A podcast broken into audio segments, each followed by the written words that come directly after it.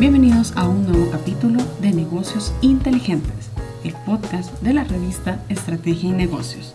En esta ocasión, nuestra editora digital, Claudia Contreras, habla con Lula Mena, una salvadoreña que empodera mujeres y con quienes comparte conocimientos para llevar la cultura salvadoreña a otro nivel, sin límites hasta Europa, Hollywood y otras latitudes.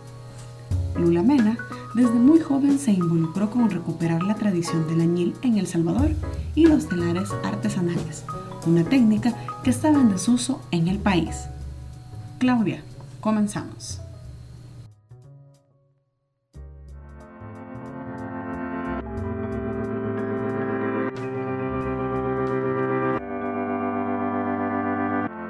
¿Qué tal amigos de Estrategia Negocios? Estamos en el programa Negocios Inteligentes. Este día hacemos un homenaje a las mujeres desafiantes de Centroamérica.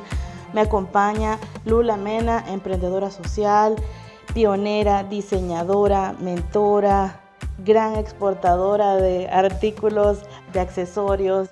¿Qué tal Lula? ¿Cómo está? Bien, feliz de tenerte aquí. Muchas gracias por la entrevista. Estamos en la casa donde, que aloja todas las grandes colecciones de Lula Mena desde sus inicios, su presente y también, ¿por qué no?, su futuro. Mujeres Desafiantes ha decidido ser un lugar de encuentro de el talento de mujeres emprendedoras, innovadoras, sin límites y precisamente Lula refleja esa historia de, de cero, de, de que nadie te crea, de que te piden descuento por tu arte y cómo brevemente dirías tú que se recorre ese camino. ¿Cómo he recorrido el camino desde que empecé? Sí. Bueno, primeramente con muchísimas ganas, con ilusión, con una gran pasión por mi trabajo.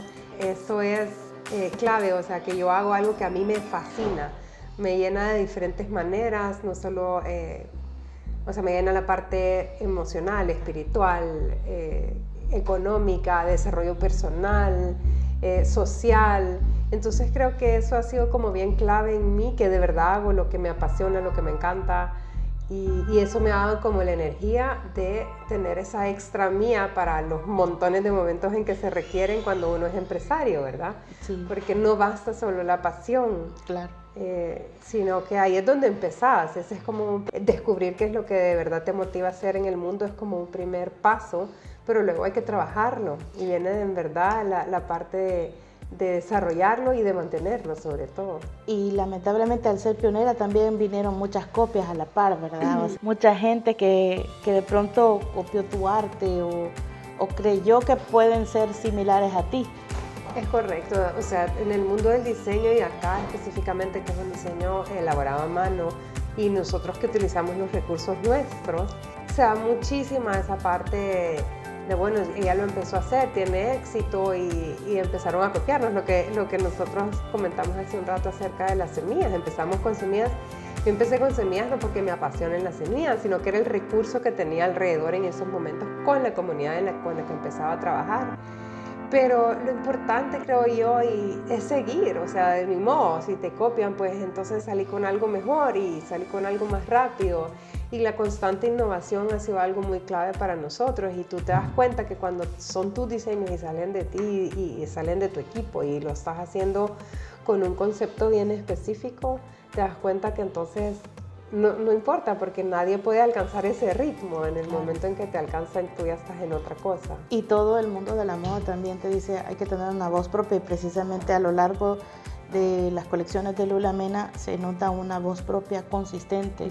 Algo bien importante que nosotros hemos tenido a lo largo de todo, desde que yo creé la empresa Lula Mena, es tener bien claros mis cinco principios bajo los cuales diseño absolutamente todo y mi filosofía de negocio, que es que todo es hecho a mano, porque es bien importante para nosotros ese rescate de la técnica artesanal, es parte de lo que somos y contribuir un poco a esa identidad nuestra además que a mí me apasionan las técnicas tradicionales, el empoderamiento de la mujer, ¿verdad? A través del empoderamiento económico, que para mí es empoderar a mamás para poder empoderar a hijos, porque yo no solo trabajo con mujeres, sino que trabajo con madres de familia. Eh, para mí esto es bien importante porque en realidad desde que yo fui mamá percibí esa vulnerabilidad de los niños y, y para mí fue una de las experiencias más lindas y que más me han marcado en mi vida conocía de primera mano toda esta realidad de las mujeres en el área rural, donde no tienen la posibilidad de poder estar con sus hijos en el día a día si necesitan un trabajo. Entonces, conocer esa realidad me hizo a mí saber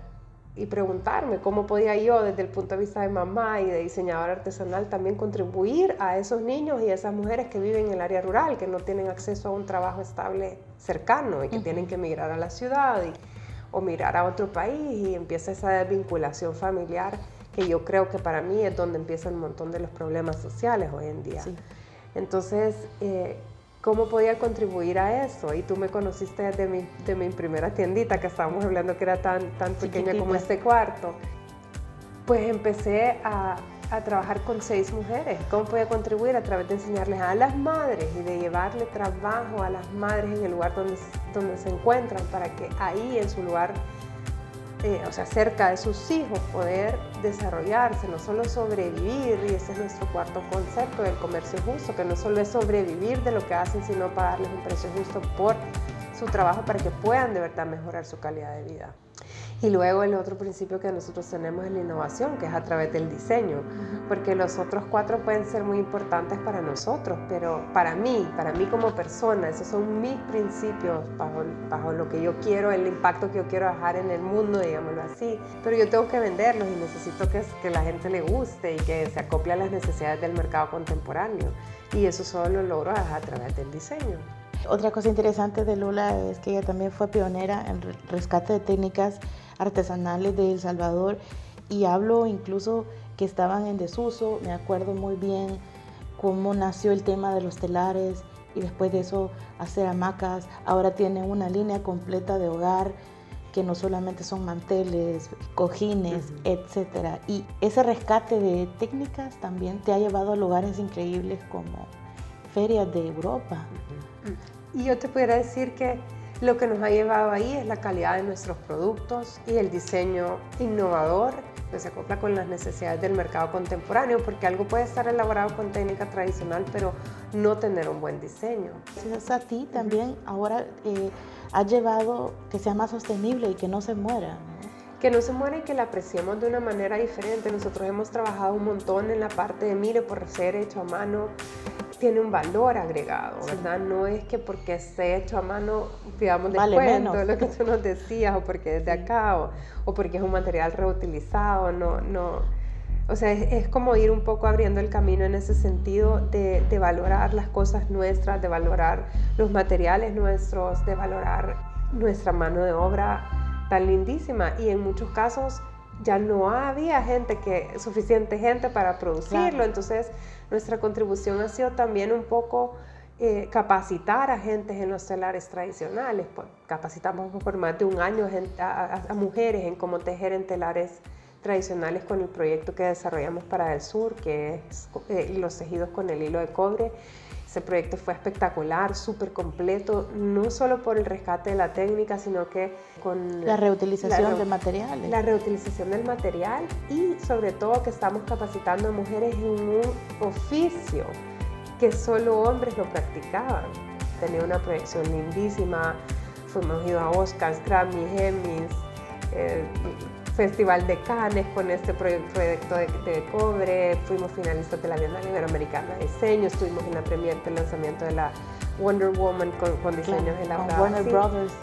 Entonces ha tenido como un recorrido súper eh, lindo que en un principio fue difícil porque es un proyecto así, que tienes esta proyección tan grande. Lo hicimos en asocio con USAID y con Del Sur. Del Sur era nuestro principal. La distribuidora eléctrica de El Salvador. Es correcto. Entonces, como es bien difícil cuando las compañías quieren hacer sus proyectos de responsabilidad social, que vienen muchas a nosotros. Pero no saben bien qué, qué quieren. Y muchos tienen muchísimas buenas intenciones, pero casi siempre necesitas resultados bien rápido. Y nosotros, o sea, una cosa que a mí me ha caracterizado es la sostenibilidad nuestra. O sea, yo empiezo a trabajar con un grupo de mujeres y no es que trabajo y adiós, ya me voy, sino que me quedo trabajando con ese grupo de mujeres incluso cuando pasa el proyecto. Y cuando ves para atrás, Lula, em, y te imaginas, bueno, ves tus diseños, ves tus colecciones pasadas, eh, ¿qué se ha mantenido en ti o qué es lo más gratificante y qué fue lo más retador, digamos, de este camino, del journey, como se dice en inglés. Algo que se ha mantenido siempre, yo siento que es mi estilo de diseño, siempre es como igual, o sea, a mí me gustan muchísimo las texturas. Pudiera decirte que tal vez es un estilo minimalista en el sentido que las texturas es como mi enfoque y las formas son muy simples. Entonces a mí me gusta bastante eso, exaltar bastante eh, las propiedades del material por el material eh, y esa riqueza o honestidad de, del material que ves. Em, que ha sido, eh, digamos que uno de los retos más grandes. Cuando emprendes, tenés que entender bien rápido que no es solo desarrollar tu pasión, lo que decíamos, sino que para que sea sostenible tenés que hacerlo un negocio. Entonces esa parte para mí fue difícil porque no es la parte del cerebro que uso, como digo yo. Entonces yo me convertí en, en, empresaria, en, empresaria en el camino, en lo que menos me di cuenta, porque yo empecé haciendo algo que me apasionaba y, empezó a, hacerse, a crecer, a crecer bastante año con año. Entonces, esa parte de, del también eh, el, salir de la zona de confort, porque estaba ahí en la parte como toda la administración, los negocios. Contratar gente. eso, contratar gente, rodearte de la gente adecuada, porque cuando yo, yo estaba empezando, no, o sea, no podíamos pagar muchísimo dinero para gente que tuviera ya experiencia. Entonces eran gente, son todavía, son de las que empezaron, estaban trabajando, estudiando en la universidad. Entonces ir formando mi equipo. Y lo más importante de eso es que entiendan mi punto de vista, o sea, transmitirles esa pasión o, ese, o esa visión de cómo es que trabajamos con una comunidad, de por qué lo hacemos, por qué haces lo que haces. Al final yo les digo, tú no estás trabajando para mí, porque no es para mí. Yo no quiero que nadie que esté trabajando aquí sea para mí, sino que, que logren ver ese, eso, ese, esa foto más grande, me explico, de que por qué estás haciendo y qué connotación tiene cada una de tus acciones. O sea, que cada una cosa que tú haces tiene una repercusión en más de 50, 60, 70 mujeres, sumarle sus familias. Entonces, se te vuelve el por qué haces las cosas, se te vuelve bien lindo, ¿verdad? Tiene un sentido mayor. Claro. Entonces, cuando logran entender eso, creo que es que te enamoras del proyecto y empezás a dar como un 100% de, de ti. Lo que es bien importante es que los artesanos no son, o sea, nosotros hemos capacitado a estas mujeres para hacer trabajos manuales con maestros artesanos, como por ejemplo en Ciro Castro, pero, pero no es que son centros artesanales que ya existen y llegamos a trabajar con ellos. Fueron creados de cero. Exacto, entonces está la parte de la capacitación y ahí creo yo que es la parte de contribución a la cultura, ¿verdad?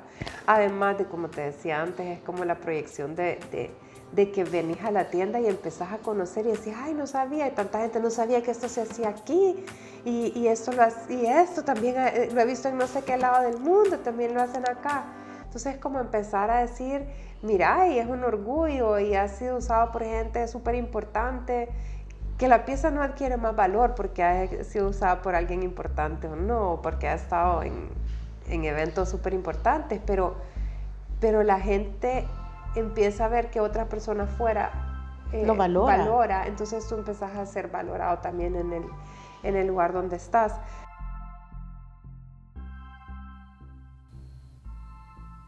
Recuerde que para mantenerse bien informado debe visitar estrategienegocios.net, el sitio web que mejor conoce a Centroamérica. Sigamos con Claudia y Lula, conociendo más sobre esta emprendedora, su familia y sus sueños. Ha llegado a múltiples latitudes del mundo. Y hay gente, he visto cómo vienen a la tienda, a esta casa, en realidad es una casa de emprendimiento social, tiene buses, microbuses de, gente que está interesada en tu trabajo. Sí. Em, pero antes de indagar ahí, una cosa súper importante es cómo llegaste a que te reconocieran en Hollywood, que no es nada fácil, y después Cannes eh, Emmy Awards, los Oscars, y esos momentos fueron súper importantes para Lula Mela Internacional. Ah, en realidad llegamos porque participamos en una feria, en nuestra primera feria internacional, que a mí me costó mucho que me apoyaran. Nos apoyó eh, PDPYME, que era un proyecto de USAID.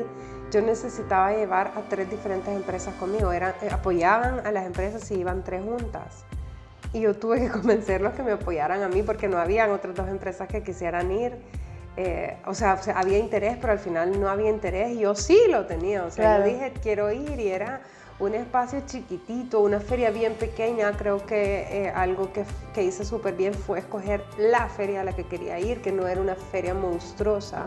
Entonces lo pude manejar súper bien. Además yo era visible, como no era una feria tan grande, eh, en un espacio chiquitito de 2 por de 1,50 por 2, o sea, era de verdad literal, solo cabía yo, yo decía que me iba a abrir un, un, sobre todo, iba a decir, le traigo, le traigo, le traigo, porque eh, eh, iba con mi hermana y me decían, no, no, vamos a caber, adelgazar, porque... Pero esa fue nuestra primera experiencia del mercado internacional, fuimos un boom, o sea, en la feria era una feria no solo donde se hacían contratos, ¿verdad? Para, para pedidos después, sino que se podía vender ahí, al detalle. Y teníamos cola de gente comprándonos. Y en esa época tenía semillas, collares de semillas y punto, y un par de textiles, que eran un par de bufandas. versus lo que hay ahora. Es correcto. Entonces eh, fue eh, súper lindo. Y ahí, porque la feria era en Los Ángeles, yo digo que nada es casualidad, pero ahí nos vio un productor de estos eventos eh, que, hacen, que hacen previo a los Oscars y a todos estos eventos de Hollywood. Y recibimos una carta, un correo, que yo al principio pensé que era una broma, yo no sabía ni que existían estas ferias. Así que nos invitaron y ahí fuimos a la primera y para ellos era eh, perfecto porque era como lo que les hacía falta, todo el el diseño de alguien de un país como El Salvador, ¿verdad? Que además estaba aportando diseño, no, no solo la parte del componente social, sino que eh, se los empezaron a pedir para los demás eventos. Y, así fue como nos fueron invitando de uno a otro hasta que, llegamos a Europa, que Cannes ha sido una de las experiencias más lindas. Y también la colección de Cannes también es Ah, la colección de Cannes es bella. Eh, creo que ya teníamos más recorrido, ya sabíamos a lo que íbamos, ya sabíamos cómo era. Eh, en Cannes tuvimos un gran éxito, o sea, cinco personas se pusieron ahí mismo durante el festival en las alfombras rojas. La empatía de la gente era súper linda. Ahí tuve la oportunidad de conocer a la directora de, de Wonder Woman y nos reconoció inmediatamente saber que le habíamos hecho las pulseras para el lanzamiento en la premiere. Eh, entonces, al final el mundo se te va haciendo chiquito porque, o sea, chiquito en el sentido que te vas encontrando el claro, mismo el tipo network de gente. que ha logrado también. Entonces, eso es súper lindo ahí. Cuando ves hacia atrás, y si bien obviamente lo de la copia me imagino que va a ser horrible, pero también detrás de ti, porque tú has sido la pionera en todo esto, en que, en que la gente, no solo el consumidor local, sino que internacional, crea que algo hecho a mano vale. Entonces, la pregunta es, cuando ves hacia atrás, ¿cómo, se, cómo, que se siente en los hombros pues el peso de ser pionera, de, marcar camino, de abriste el camino y detrás de ti viene un montón de gente. Mira, me encanta. En distintas áreas. no es un peso, es al contrario, yo siento que me motiva, me motiva a seguir abriendo más caminos en más áreas, porque, porque se siente lindísimo, como yo digo, me dicen, ay, entonces tu modelo de negocio y más gente lo va a copiar. Y yo, lo, pero por Dios que lo repliquen, si esto debiera de ser maravilloso, ¿verdad? El replicarlo. Ahora bien, creo que lo que se ha pasado un montón es que lo replican solo por replicarlo, que no viene de un punto genuino. Y eso se siente y se nota. Que no hay sostenibilidad. No hay sostenibilidad. Y esa es otra cosa. No tiene que yo tengo cinco principios y un montón de gente nos copia esos cinco principios. Y es absurdo. Si puedes trabajar con uno y está bien. O puedes ser diseñador y trabajar simplemente en diseño bello y está bien también. Lo importante es que resuenen contigo, que no los hagas porque está de moda porque lo ecoamigable está de moda o porque lo empoderamiento de la mujer está de moda, sino que que venga de un punto genuino en ti. En mi caso vienen de experiencias mías personales. Yo tengo 20 años de aplicarlo, o sea, desde el primer proyecto en que yo trabajé eh, eh, en, de reactivación del añil, que ahí trabajaba yo, ¿verdad? Eh, pero, ¿cuál fue tu...? tu... La pregunta sí es, ¿qué se siente ah. ver hacia atrás y Y el, el peso. A mí me encanta ver cómo es que, que, surgen diferentes emprendimientos. y sobre Cada vez todo, que tengan una voz genuina. Exacto, sobre todo cuando tienen una voz genuina y diseños genuinos. Y sabes qué otra cosa me encanta, me encanta el hecho de poder participar, por ejemplo, en el reconocimiento que nos dieron en Londres por la princesa Ana, en el, en, el reconocimiento de First, eh, por capitalismo responsable, y decir, ¿saben qué? Miren, soy salvadoreña, mírenme. Ustedes también pueden, si yo puede, no hay ninguna excusa. Justamente eso, tú has logrado crear cadenas de valor de mujeres. ¿Qué significa para ti este momento de empoderamiento de mujeres? Es, es, lo más espectacular que te puedes imaginar. O sea, ¿qué significa? Es la razón por cual hago todo. Eh, es una, una gratificación que no es tangible, ¿sí? no la puedes tocar, pero la puedes sentir y vivir. Cuando yo veo a las primeras mujeres, por ejemplo, a las primeras seis mujeres con las que empecé a trabajar, que casi no hablaban, que no te volteaban a ver a la cara. Entonces yo te digo, yo verlas a ellas, que a pesar de todo eso, yo les digo, yo, usted no tiene idea cómo las admiro, porque se oye fácil, pero no, es fácil porque es romper un paradigma social que ha venido de generación en generación. Sí, porque dejan de hacer solo la comida o lavar, a, solo a, empezar a ganar dinero. Tú ves que la niña desde quinto grado deja de estudiar porque aprendió a leer y escribir y se va a su casa a aspirar a ser mamá. Es un ciclo, es, eso así pasa, cuidar a sus hermanos. o sea, no existe la aspiración de ser nada más porque nunca nunca la ha visto, nunca sabe ni que existe, porque así ha sido su mamá, su abuela, su tatarabuela en una cadena impensable, ¿verdad? Para atrás. Entonces, cuando tú ves que dicen, no, ¿sabes qué? Sí lo voy a hacer, sí lo voy a hacer, me voy a tomar el riesgo y lo voy a hacer. Y que no estamos hablando que es aquella gran cosa, es ir a trabajar ahí, a 20 pasos de donde viven, pero es romper esa tela invisible que existe de de no, ¿verdad? Y en realidad es lo que yo te digo. Entonces empiezan a ganar, empiezan a ganar más que sus esposos. Empiezan a ser mucho más independientes y eso les da un empoderamiento económico, les da poder de decisión. Es una cosa espectacular. O sea, cuando tú ves que la mujer que ni te volteaba a ver, hoy te entrevistas, habla súper bien, entiende lo que está haciendo, por qué lo está haciendo. Y defiende su trabajo ¿Sabes también. qué? Me encanta a mí creen en ellas mismas. Al final eso es. Entonces tú a través de ir haciendo y que van viendo que ellas pueden y pueden y pueden, vas reafirmando esa parte de ellas que ya está ahí. Yo no las he puesto, simplemente estaba dormida. Yo lo que he hecho es darles la oportunidad para que la despierten. Entonces una vez creen en ellas mismas, como yo digo, va, ya estuvo, mi trabajo está hecho. Porque sabes qué, trabajen conmigo o no trabajen conmigo ellas ya no hay manera que las pares. Es como, como ver una flor eh, eh, abrirse, ¿verdad? Es lindísimo, lindísimo. El camino, aunque estamos contando cosas bonitas, hubo momentos malos. ¿Cómo, cómo te nutrís? ¿Cómo te levantás cuando las carretas se traban o como en los momentos más tristes? Mira, primero lo que te decía de la pasión, o sea, el que yo, verdaderamente, yo, a mí me fascina venir a trabajar, o sea, me siento feliz cada vez que vengo, es un reto. La vitamina 1. La vitamina 1 es que, que, de verdad creo en lo que hago, o sea, que me siento una herramienta útil en el mundo, no sé cómo decirte, o sea, siento que soy un canal que distribuye las oportunidades, pero, y eso te hace, te da como ese, esa energía, eh, ¿verdad? y yo tengo una gran fe, o sea, las cosas que hago las hago porque las siento, que me dan paz. Si no me da paz, pueden, puede venir a hacer el negocio más grande del mundo aquí, mm, no me resuena, no, no, lo hago. Yo soy muy emocional, no racional. Porque en realidad cada vez detrás de cada accesorio, cartera, telar, hay trabajos de equipo, ¿verdad? Son trabajos de equipo. Todo es Todo absolutamente es trabajo de un trabajo en equipo. No es que alguien va a hacer un arito, sino que me imagino que... Mm, hay piezas bien pequeñas, sí, pero hasta las piezas más pequeñas tienen una parte que se hace en un lugar y otra parte que se hace en otra. Entonces, eh, lo lindo de todo es que también siempre eh, le damos como una comunidad o un grupo tiene, eh, desarrolla ciertos productos y otro grupo otro, o sea, no los ponemos a competir unos con otros. Entonces, eso es bien lindo porque entonces se complementan, ¿verdad? Perfecto. Hablemos sobre el liderazgo, ya es la última parte. Eh, ¿Qué le debe Centroamérica a las mujeres? Yo soy del otro tipo de pensamiento. Yo no te diría que me debe Centroamérica, o sea, o que nos debe como mujeres. ¿Qué le debemos nosotros como mujeres a Centroamérica? Entonces siento que, que como mujeres, a mí no me gusta tomar la actitud de, de ay, nosotros, de reclamo. Ajá. Okay. Entonces, a mí, a mí de verdad que yo siento que hay que hacer lo mejor que se puede con lo que tenés, donde estés y con, y con las personas donde, que tenés y las circunstancias que tenés. Hay un montón de veces que creo que justificamos el no hacer las cosas porque no hay las condiciones adecuadas.